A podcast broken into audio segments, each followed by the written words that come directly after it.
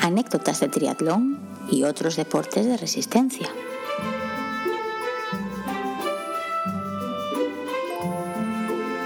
Ay, qué malito estoy. Bienvenidos y bienvenidas a un nuevo episodio del podcast Anécdotas de triatlón y otros deportes de resistencia. Por una vez cumplimos nuestra promesa ya que estamos con otro nuevo episodio esta semana y haciendo la previa de lo que va a ser la Tritón series algo que vamos a hacer esta semana y no estamos solos. Hoy no estamos aquí solo Berto y yo, tenemos a alguien más con nosotros y es el día en que supuestamente Carlos pasará a ser Carlos. Pero bueno, antes de llegar a ese punto... supuestamente. Antes de llegar a ese punto, vamos a ver qué tal le van las cosas, Alberto. ¿Qué tal, Alberto? Hola, buenas. Pues eh, nada, por aquí bastante bien, disfrutando del mal tiempo de Portimao, porque la verdad es que prácticamente lleva lloviendo desde que vinimos. Esperemos que para la bicicleta por lo menos esto se calme y por lo menos me encuentro mejor que tú de salud, así que no me puedo quejar. Ya, yo es que no, no sé qué pasa, van dos, dos, o tres carreras casi seguidas, la excepción fue la, la maratón de Londres, en las que o Vega o Lucía se ponen malas la semana antes al evento y yo lo acabo pillando la semana del evento. Y así estoy ahora con un dolor de garganta que llevo tomando strepsils de este, que yo no sé si vale para nada, pero bueno, están ricos. Llevo tomando strepsils hace, desde hace tres días, pero hoy me levanté con un dolor de piernas y un cargazón de nariz que, bueno, ya, ya, me lo notaréis por la voz. Ah, bueno, antes de empezar vamos a desvelar si supuestamente Carlos, eh, cómo se llama y demás. Así que, bueno, venga, preséntate, ¿cómo te llamas? Pues Carlos, qué sorpresa, ¿no? qué casualidad. Nunca lo había pensado. Supuestamente Iván, resulta que se llamaba Iván y supuestamente Carlos también se llama Carlos. Vamos a tener que cambiar aquí cómo eh, ciframos los nombres que no queremos pronunciar. ¿Y qué tal tú, Carlos? ¿Qué nos cuentas de, de esto? ¿Estás también disfrutando del buen tiempo?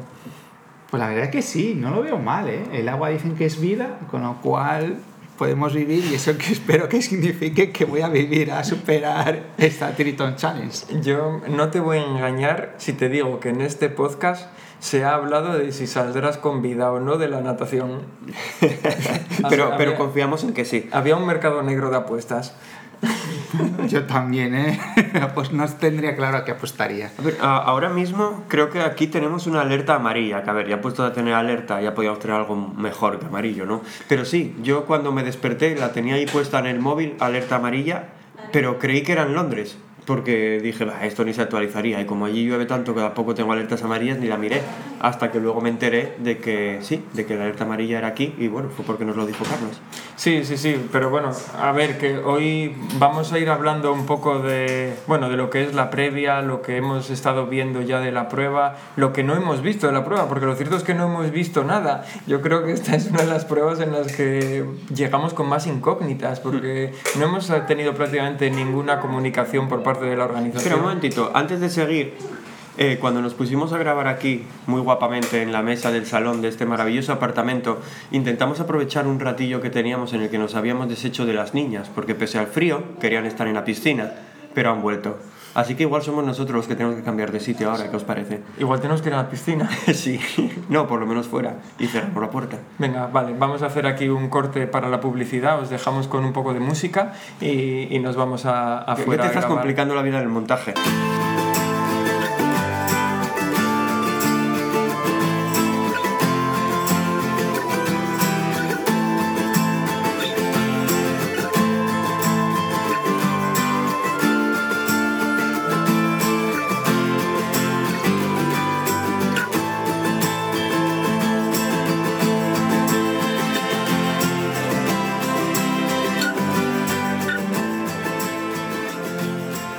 Os habéis enterado porque la logística es otra más de nuestras virtudes y nos hemos podido desplazar sin que, sin que se haya notado nada. Pero ahora escucharéis de fondo coches, gaviotas y posiblemente otros niños que ya no son nuestros. Sí, con eso ya no podemos hacer nada. Así que bueno, mira, creo que es la primera vez que grabamos al aire libre.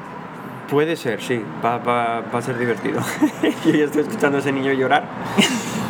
Bueno, eh, iba a decir que vamos a comprobar la calidad de este micrófono, a, ver qué, a ver qué tal se comporta con los ruidos externos. Pero bueno, al margen de esto, eh, íbamos a hablar un poco, estaba comentando el cómo había sido estos días antes sobre la prueba, que hay ciertas cosas que nos han llamado la atención. Eh, recordad que hemos hablado de esta prueba en un ¿Dónde va Vicente? Que al final en esta sección lo que solemos hacer es hablar de pruebas que no son tan, tan conocidas, tan, eso, que no están en boca de todos. Y vamos, yo esta pensé que no iba a serlo tanto, pero lo cierto es, de que, es que desde que nos hemos apuntado no hemos recibido ni un solo mensaje de la organización. Yo antes de venir a Portugal me he asegurado de que estaba inscrito porque me extrañaba mucho no recibirlo. Y por otro lado, es que Eh, estamos... No hay ambiente de ningún tipo. Estamos aquí en Portimao y no hay ningún ambiente, ninguna señalización. Sé que va a haber algo de coches clásicos, pero de triatlones no se sabe nada. No, no, yo, yo lo único que, no- que vi fue en el aeropuerto, pero ya en Londres, en Luton, a un par de chicos que parecía que venían con pinta de eso, de triatletas, de competir. Pero llegaos aquí, es que no hay nada, no hay nada. Pero bueno, eso ya enlaza con otro tema, que es la participación que tiene este triatlón. Recuerdo que la semana pasada, o esta semana mismamente, sí, cuando grabamos este episodio de 15 minutos, que no es un episodio, os comentábamos que las inscripciones estaban todavía abiertas. No me extraña. Si vamos a ser cuatro gatos, igual hacemos podium. Sí, sí, sí, sí. En, la, en, en la distancia en la que corremos Diego y yo somos 24 personas, pero si sumamos todos los participantes de todas las distancias no somos más de 100. Pero ojo, que aquí Carlos me está intentando enseñar algo. Parece ser que él tiene contactos en la organización, podría ser. Podría ser, porque yo, a diferencia de Alberto, yo miré si estaba inscrito ayer. O sea, yo ya estaba en Portugal y miré si estaba inscrito. Pero mientras hablaba Alberto, miré en el correo y sí que tengo un correo de hoy que dicen que retrasan por el mal tiempo la salida de natación.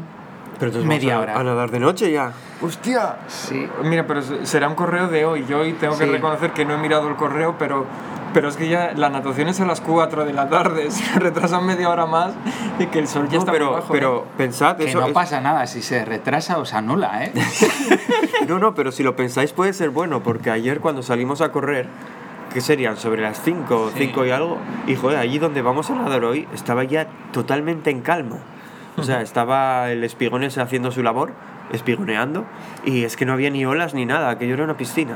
Sí, sí. Bueno, no sé, ya veremos. Yo, yo cuando, ve- cuando llegamos aquí a Portimao, empezamos a caminar por ahí, por donde va a ser la carrera y no vimos nada, yo temí que se iba a anular. Y eso antes de saber que había tan pocos inscritos. Luego, una vez que vi que éramos eh, cuatro amigos, dije, esto se va a anular seguro. Pero no, mira, resulta que, que han dado muestras de señales de vida. a la Ya, pero, pero yo creo que la organización sí que con- cuenta desde el principio con que hay poca gente, porque recuerdo que una cosa que hablábamos ayer es que por donde se va a hacer la carrera a pie es muy estrecho. O sea, decíamos, pero si son cuatro tablones aquí mal puestos que deben de tener tres metros de anchura, ¿a cómo se va a cruzar la gente yendo y viniendo por el mismo sitio? Claro. Un mate que voy a interrumpir aquí al amigo Diego, que no están mal puestos, ¿eh? Que no vamos a hacer un feo al ayuntamiento de Portimao, ¿eh? Es su opinión, ¿eh? Es una forma de hablar. No es la opinión de este podcast. no, si al final me censurarán. Pues a lo que voy es que ya nos llamaba la atención lo estrecho que era para tener gente corriendo en, bueno, vamos a dar tres, dos o una vuelta, dependiendo de la distancia, por, por esa zona. Sí, sí, yo recuerdo que pensé, ¿cómo vamos a estar corriendo por aquí 400 o 500 tíos? Pero claro, siendo 80 o 90 igual tiene más sentido. No, no, y piensa que muchos de ellos solo van a dar una vuelta, todos los que hagan la distancia corta. Entonces esa gente se va fuera, luego ya no se van a cruzar con nadie. Bueno, analizando también lo que, lo que tenemos por delante, hay una cosa que a Diego le pone muy feliz, que es que es, po- como mínimo se va a llevar de aquí tres medallas. Ah, eso siempre. Bueno, a ver, suponiendo que su estado de salud no se lo impida, se va a llevar de aquí tres medallas. Tenemos dudas sobre una cuarta, pero yo creo que son tres. No, son tres más una piecina que las enganchas y haces un mandala. Pues, pero, pero es- yo, yo entendí que esa pieza solo se la daban a la a los gente que, que, hacía podium. No, Ah, no, no, son si acaban las tres, prue- las tres pruebas, creo que te dan las tres medallas y la piecina. Eh, Es que yo lo que entendí es que... Pero espera, espera, espera. Que yo cuando las cuelgue de la pared quiero tres medallas, no quiero No, una es que las grande. tres se juntan y hacen un círculo. Es un puzzle, un puzzle de tres piezas. Pero- Debe pero- ser muy complicado de hacer. Pero es que eso entonces parece una medalla. No tres Claro, las medallas. medallas son las tres. Bueno, yo tengo que Es que solo es una medalla. Que yo entonces. cuantas más tenga mejor. Bueno, ya veremos lo que nos dan. Yo lo que había entendido es que te dan tres medallas y que si ganabas y te subías al podio te daban un chisme en el que podías colocar las tres y se unían. Pero bueno, no sé. ¿Qué puede ser? No lo sé, ¿eh? Bueno, como veis, venimos muy preparados. Yo solo vengo a sobrevivir. Yo es que todavía no miré ni la guía del atleta ni nada, me estoy fiando de todo lo que dicen Carlos y Berto, nada más. Bueno, ¿qué, ¿y qué me contáis de vuestra preparación? ¿Cómo os veis para...? Joder, pues yo hasta ahora me veía bien, lo digo en serio.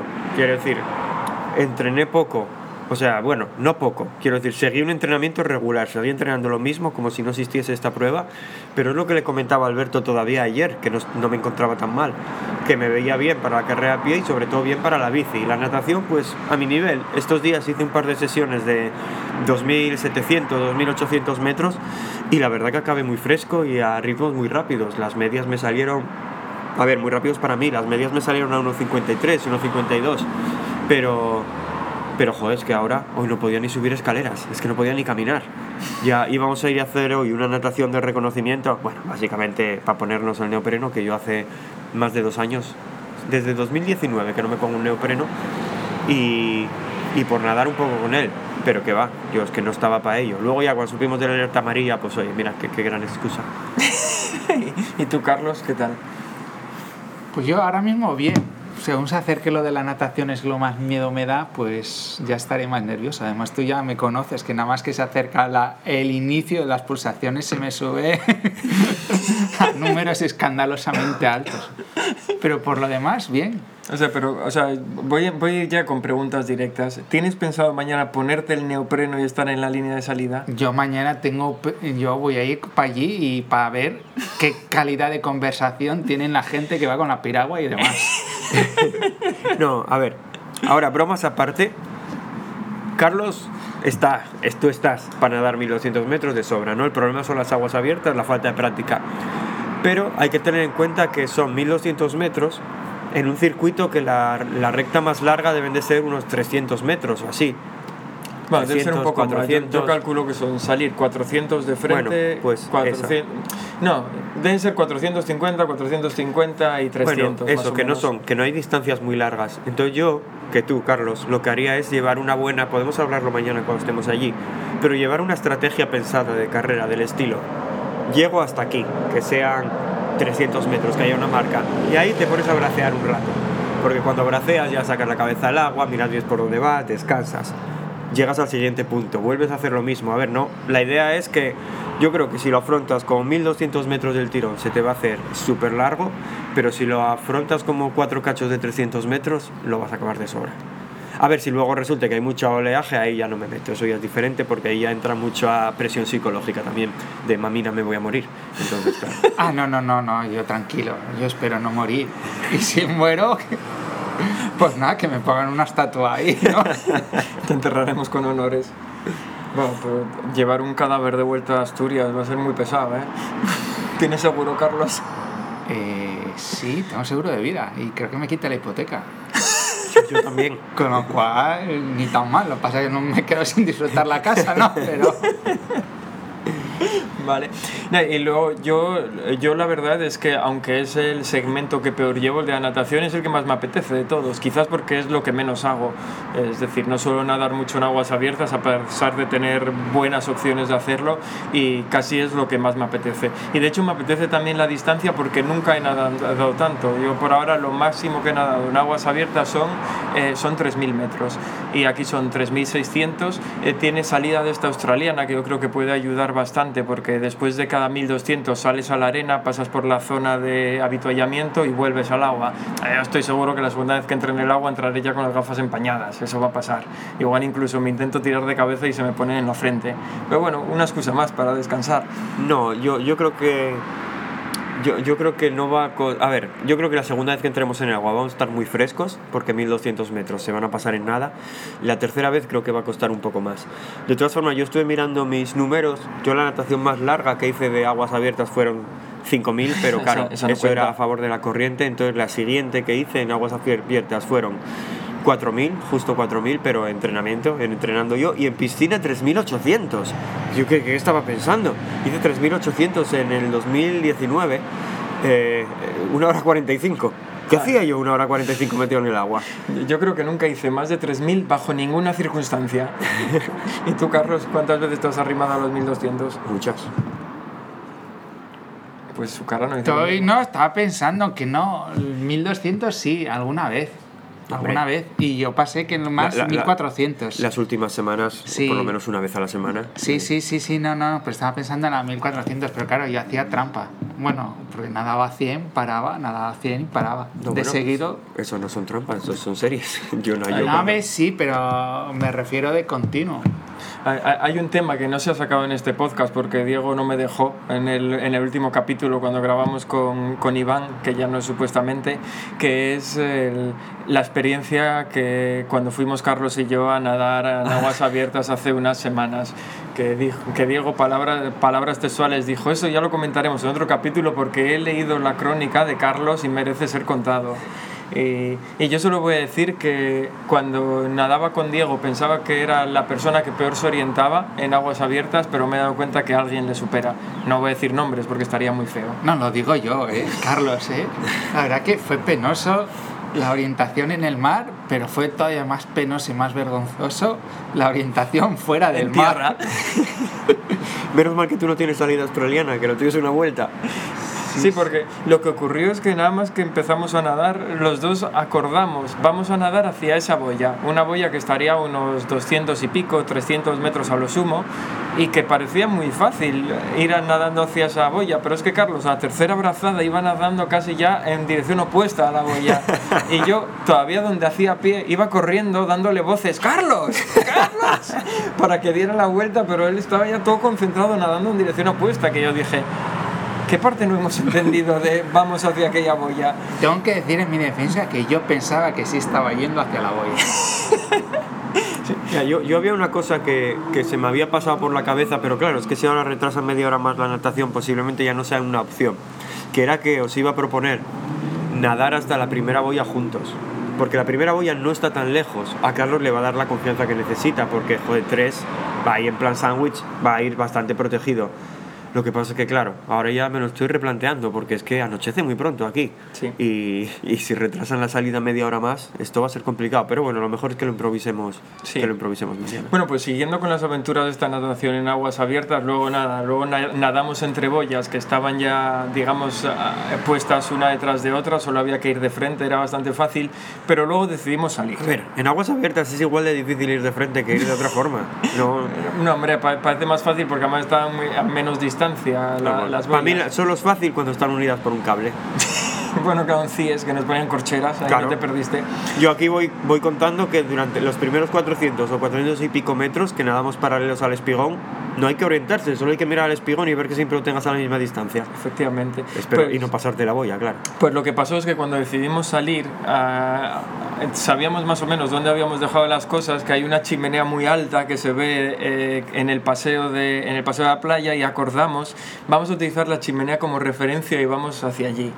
Y pasó algo parecido. A los, me atrevería a decir que 25 metros, Carlos ya iba desviándose mucho hacia la izquierda, yo le pegué unas voces, me miró y me dijo algo como si el loco fuera yo y decidió seguir hacia donde él creía que estaba nadando bien. Y yo decidí no seguirle porque sabía que se estaba metiendo entre todas las piedras. Efectivamente me metí, pero tengo que decir que como la chimenea es tan grande, se ve desde todos los puntos y parece que cualquier punto te vas hacia ella. Pero vaya mierda acompañante que te llevas, que, que te deja meterte entre las piedras. No, él solo iba para ver si me hundía y para hacerme, para sacarme. Luego ya no sé si estaba dentro del contrato el boca a boca o no, pero solo era. Y una vez que ya vi que ya no me iba a hundir, pues ya A ver, a ver, si es que el problema es que, es que conozco la zona y se lo dije. Le dije que iban las piedras y así fue que yo luego estaba ya en la arena, tan feliz, secándome y le estaba viendo a él sufriendo, intentando caminar entre las piedras. efectivamente tardé casi más tiempo en salir a, a la arena que el tiempo que estuve nadando. Y luego ya cuando salió a la arena decidió que era un buen momento para, para echar a correr. Porque yo veo que pisa arena y echa a correr hacia el otro extremo de la playa. Y yo, pero este loco, ¿a dónde va ahora corriendo? Pues resulta que me había confundido con otra persona. Sí. Quería hacer otro amigo. No, vi un punto naranja allí y dije, la voy a dar Alberto y eché a correr hasta que me di cuenta. Pero si estábamos orientándonos hacia la chimenea, que estaba prácticamente cerca de donde dejamos las cosas, y estoy yendo para el otro lado, no puede ser. Entonces paré, pensé, me giré, vi a Alberto y entonces ya eché a correr. Que yo tengo que reconocer que de verdad cuando le vi echar a correr pensé que estaba practicando la salida. Dije, vale, debe ser que está aquí simulando que ahora la meta está allí y echa a correr hacia la meta. Lo pensé de verdad. En fin. Bueno, pues yo creo que en este momento, después de contar esto, eh, sería bueno recordar a todos los que nos estén escuchando ahora que la natación empieza mañana viernes, si no me equivoco, ahora con el cambio es a las 5 y media hora Cuatro, cuatro y española. media. Bueno, Cuatro, cinco y española. media hora española. Eso, a las 5 y media hora española. So- así que por favor se ruega una oración a Vicente por la vida de Carlos. Eh, no lo dejéis pasar, 5 y media. Eh, hagáis, estáis haciendo lo que estéis haciendo, eh, orad por su alma. Sí, y bueno, eso, simplemente comentar que esta prueba, la parte especial que tenía es que no es un triatlón al uso, de hecho no es un triatlón en sí, aunque sea de la franquicia esta de Tritón que organiza triatlones, porque no se hacen las tres disciplinas seguidas, sino que se hace una cada día. Luego el sábado tenemos bicicleta, que son 70 kilómetros, si no me falla la memoria, con unos 800 de desnivel, y el domingo hacemos la carrera, que son tres vueltas. Una a- media maratón, sí. Es una media maratón en nuestro caso. Carlos hace 15 kilómetros, 14. Sí. Bueno, Bueno. esa es la idea. A ver lo que hago hasta donde llegue.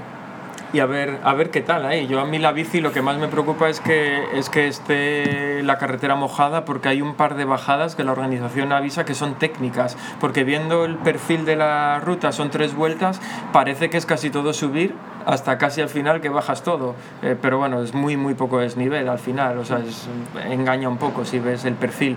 Pero me preocupa eso, el que indiquen que haya que tener cuidado con las bajadas que son técnicas.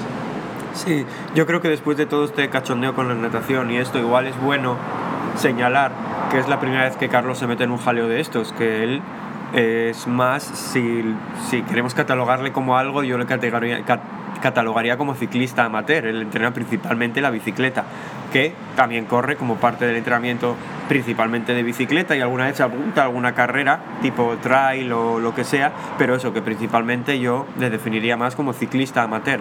Así que ya para él el hecho de meterse en algo así, oye, ya es todo un logro. Sobrevivir ya es el premio. No, yo no le diría mucho mejor, o sea, sí. Me gusta probar de vez en cuando salir de la zona de confort y probar estas cosas y esto es un reto para mí. O sea, sobrevivir natación, la bici entiendo que bien. No sabía lo de las zonas peligrosas porque yo tendría ya el reto que tengo que empezar la tercera vuelta de circuito antes de las doce y media porque si no te descalifican.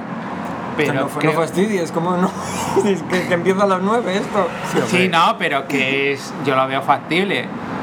Que, pero bueno, que estaba ahí, que, que no me olvide de mirar el reloj, pero no sale la zona. Y lo de correr, pues bien, yo creo que 14 Sí, yo creo que asequibles. eso. Quien dice correr, dice trotar, dice parar a saludar a los fans y firmar autógrafos a la vez, porque me parece feo firmarlos después, porque ya se han olvidado de ti. Hay que firmarlos caliente. Con, con un poco de suerte, si no hace muy mal tiempo el día de la carrera, van a estar, van a estar Vega y Olivia en el parque ese que vimos, de la que pasábamos corriendo ayer, pues ahí estarán animándote. A ti también, quiero decir, principalmente a nosotros, pero ya te conocen y... Carlos tiene una teoría extraña que dice que el ritmo que lleva en carrera es para no salir movido en las fotos. Y por ahora está funcionando, ¿eh? O sea, y voy a seguir con él. No, pero respecto a lo que decías de la bici, de empezar la última vuelta antes de las doce y media, yo calculo que a las doce y media ya podríamos haber acabado todos, ¿no? Sí, sí, porque son 20 kilómetros por vuelta, o sea, es mucho más lento que 20. O sea, Sí, sí, por que eso mucho digo. más lento de 20, o sea, yo creo que haya problema. Lo único que si llueve mucho, No, no, no, digo que cre- yo creo que a las doce y media ya habremos acabado las tres vueltas. sí, sí, no, Ah. pero, pero me refiero a lo de la limitación, que pensando en el resto de participantes.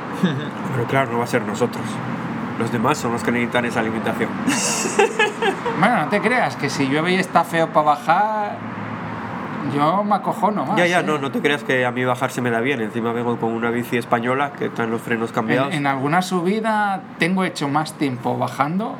No, sí, más tiempo bajando que subiendo. Hostia, eso ya es difícil, ¿eh? O sea, O sea- quiero decir, yo bajo despacio, pero La, la última vez que hablamos en este podcast, Diego todavía no sabía con qué bici iba a competir. No sé, ya puedes aclarar el tema, ¿no? Eh, sí, con la de un amigo de Alberto. Y, y- y también tenías que darme las gracias. ¿Te acuerdas que habías quedado en darme las gracias y al final te iba a buscar al aeropuerto? Ah, sí, sí, llegaste tarde. Uf, nos estuvo allí una hora esperando en el aeropuerto. A ver, a mí menos mal que estábamos cansados y nos sentamos a tomar algo. Porque él seguía funcionando con la hora española, Alberto no se dio cuenta que Portugal era diferente y ahí no, y ahí no estuvo, una orina esperando. Ya, la verdad es que me informaron mal de la hora. ¿Qué más cosas nos quedan por aquí por comentar de, la prueba respecto al entrenamiento? Yo diría que poco más porque mi filosofía fue un poco más o menos la misma que la de Diego. Yo no preparé específicamente esta prueba porque... Yo, acuérdate que en una sesión de entrenamiento comí pasteles de nata, por lo de prepararla específicamente. Es verdad. Pero bueno, es de único. hecho, de hecho, pasteles de estos de nata los hay en los habituallamientos. Así que desde que hemos llegado a Portugal estamos comiendo muchos pasteles de nata para, para acostumbrar el estómago. Espero que Carlos también lo esté haciendo. Pues no. De hecho, acabo de caer porque leí que daban pastillas de dos. No, eh, barritas de 226 y luego unos dulces de crema, pero no eran de.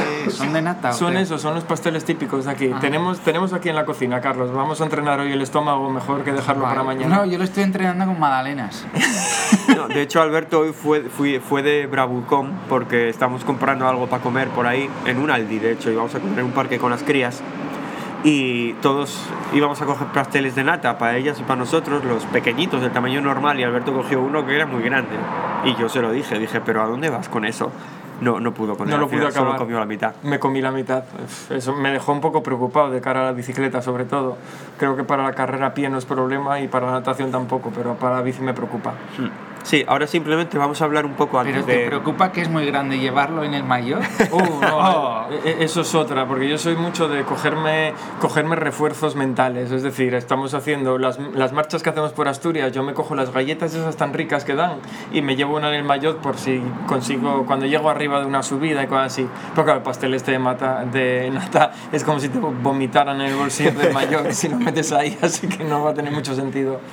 Pues eso, yo, yo ahora que hablamos ya un pelín del entrenamiento, eh, creo que es el momento de hablar de, de nuestro estado actual para la carrera, que parecemos tres jubilados que venimos aquí a correr y ahora me explico. Yo ya empecé contando que estoy malo, es cierto, pero también cuento con estar mucho mejor para sábado. Para mañana no creo que recupere mucho, pero bueno, mañana es la natación y quieras que no, son 3.600 metros nadando, vamos a nadar con calma.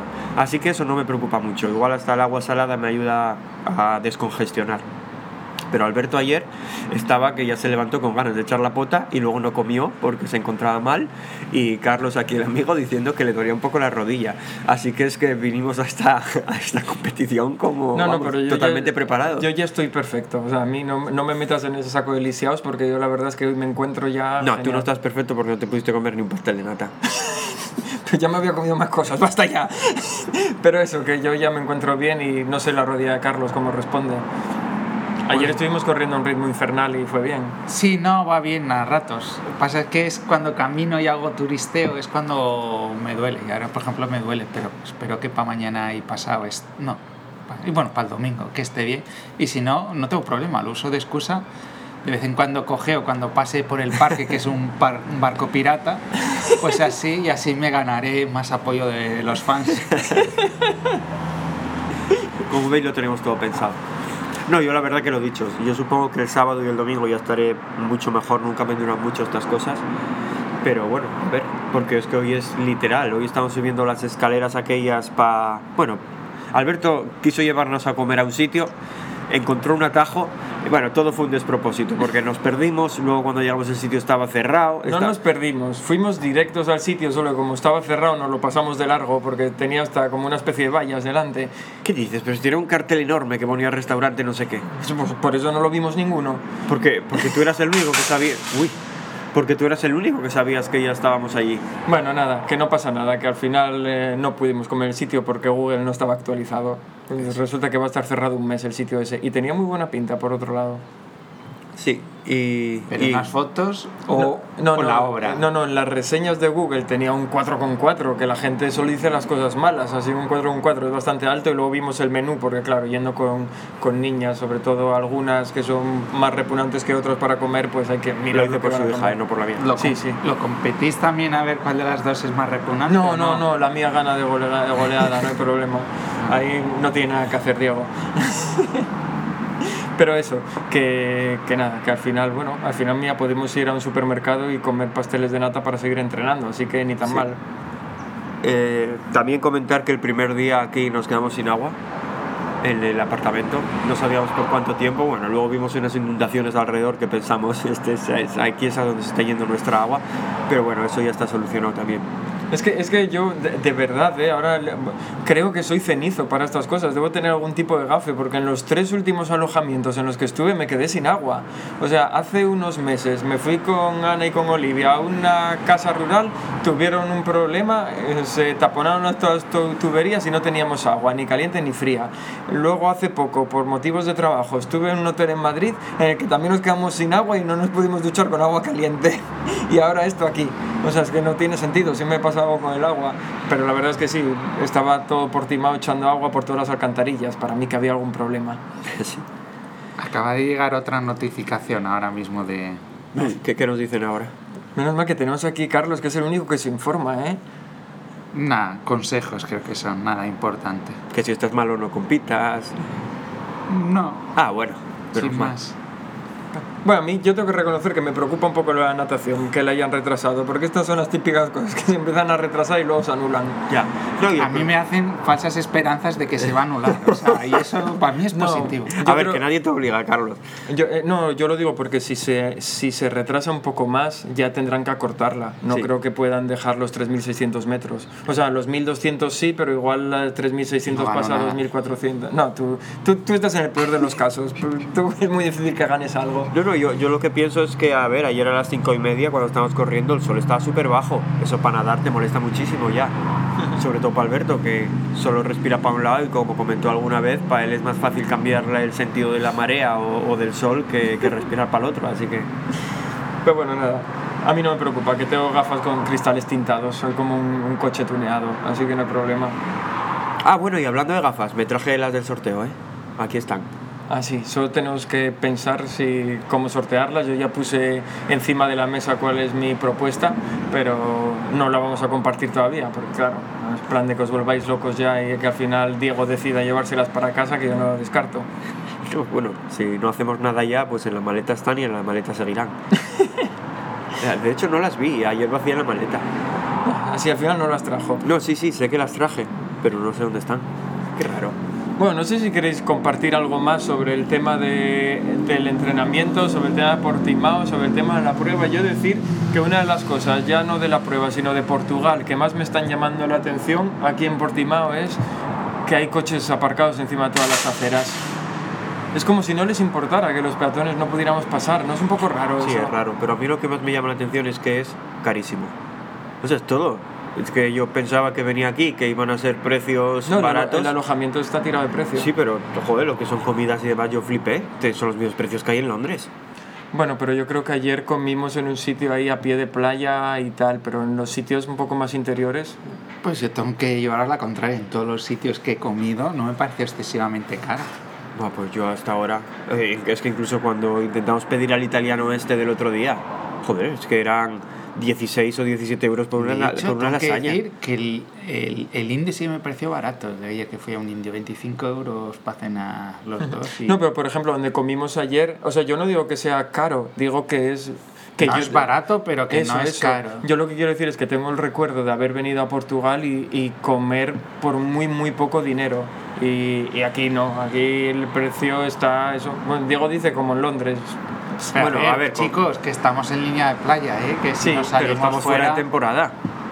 Sí, pero los precios no bajan, creo yo. Al menos en, resta- en hostelería, quizás en otro tal. Pero, pero yo creo lo mismo, ¿eh? es lo que dice Carlos. Estamos eh, comiendo al pie de playa, que es, es para Ya, ya. ¿Y qué somos? Guiris. Tú- No, y tú y asturiano. No, no sé si entra dentro de la categoría de guiri o no. ¿eh?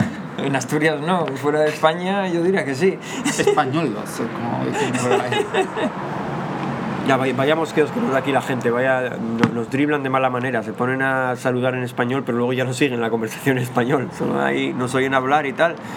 Sí, a mí me pasó con, con el chico que nos al, al que alquilamos, con la empresa con la que alquilamos el apartamento este, que me escribió un- por WhatsApp en perfecto español cuando tuvimos el, el problema del agua, en el que me decía, hola Alberto, ¿qué tal? Eh, estamos tratando de solucionar el problema del agua. Yo le contesté en español y ya no me volvió a contestar. Siguió hablando con mi mujer en inglés. Digo yo, pues, ¿para qué, ¿Para qué disimula?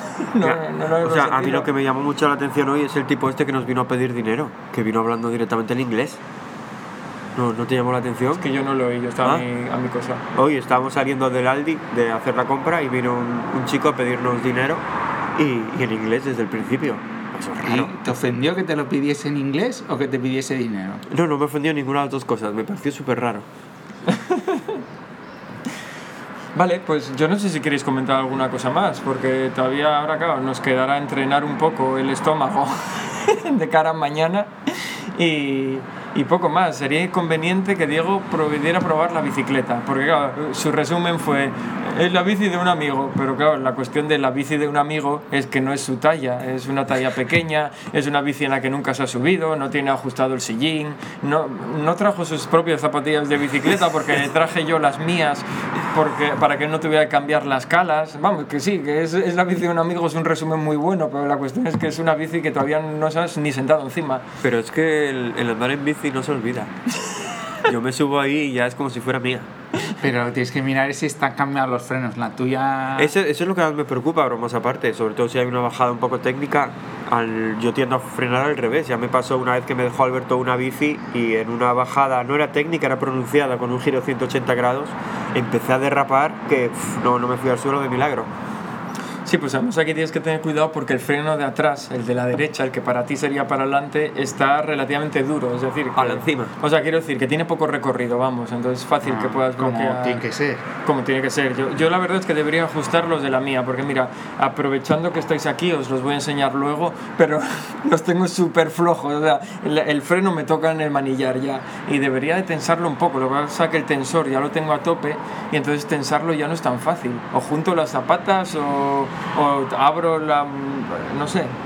Te- te- Tengo que hacer magia para Habrá que mirar si tienen servicio de mecánico antes de las carreras. ¿Qué van a tener? porque- Con 100 participantes. Ya es Pues bastante- con más razón, porque si tienen uno es más fácil que cumplan tus deseos.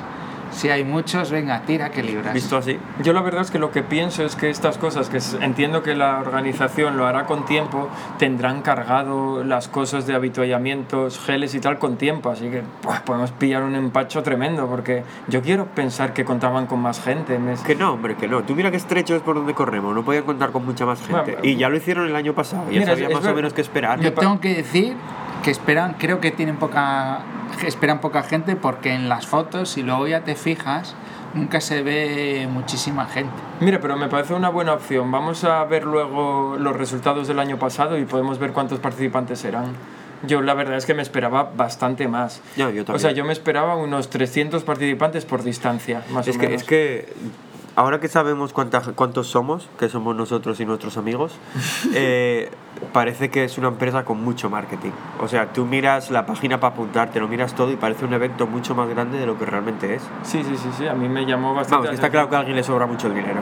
Que, que también es como empezamos esto, ¿no? Diciendo que nosotros habíamos hablado de esto en un Donde va Vicente, porque precisamente no era un evento ahí muy principal que todo el mundo tuviera en mente, pero también fue Hombre. hace tres años cuando lo No, comentamos. hombre, pero nosotros. a ver, ser un evento que no es eh, principal quiere decir que no estamos hablando de un Ironman con 30.000 o con 3.000 o con 5.000. Pero de ahí a no llegar ni siquiera a los 500 es que hay ver, yo voy a hacer de abogado del diablo o defendiendo a la empresa, que igual es el tema de en Europa que todavía no es sumamente conocido. Habría que mirar. Pero si eh, empezó aquí, empezó en Portugal. Empezó aquí en Portugal. Portugal, Luego se- de USA. No, No, no, no, no. Se Ah. extendió luego. Mira, aquí. empezó aquí en Portugal hace poco tiempo, ahora unos 4 o 5 años empezaría. Llega, llegó a España este año por primera vez, eh, que no recuerdo ahora mismo dónde lo van a hacer, pero tienen algo en España y a Sudamérica. Me parece que este año también tienen algo, no sé si es para 2023 o 2024, se llegaron a Sudamérica. Es decir, que afán de crecimiento no les falta, porque Ya. se están ahí creciendo en países, pero también creo que igual el formato este raro que hacen aquí en Portimao, que es el único, porque los demás triatlones que hacen en el resto de sitios son más tradicionales, con las tres disciplinas seguidas, un triatlón normal. Pero el formato este único de Portimao, igual es que igual no triunfa, porque es que te obliga a, a mucho más gasto, porque en un triatlón normal te puedes desplazar, sobre todo si estás cerca el fin de semana, haces una noche y te vuelves a casa. Ya. Aquí compitiendo viernes, sábado y domingo casi te obliga a estar aquí de jueves mínimo. Claro, serán casi todos portugueses entonces. Sí, ya Hay que- veremos. hay que mirar Bueno, ahí. no, No, no, no, no. Yo lo miré vi y pocos portugueses. Hay- bueno, brasileños que al final casi jugarán como en casa. Hay algún inglés, Aquí tenemos uno. sí, y demás, pero no eran todos. A ver, había muchos portugueses, pero creo que no son la mayoría. Sí, sí. Nada, nada, lo podemos mirar, todo eso está ya publicado, porque publicaron toda la lista de, de participantes con el país del que vienen. Y poco más. Sí, podemos ir dejándolo aquí. Simplemente y nada, y contar que intentaremos grabar más algo estos días ya para publicarlo en el calendario normal, pero para resumir cómo nos están yendo las cosas. Con suerte volveremos a tener a Carlos en alguno de estos resúmenes. Si no le tenemos, bueno, pues ya sabéis Hombre, lo que si pasó. lo sobrevivo- ya, ya- ya sabéis lo que pasó mañana.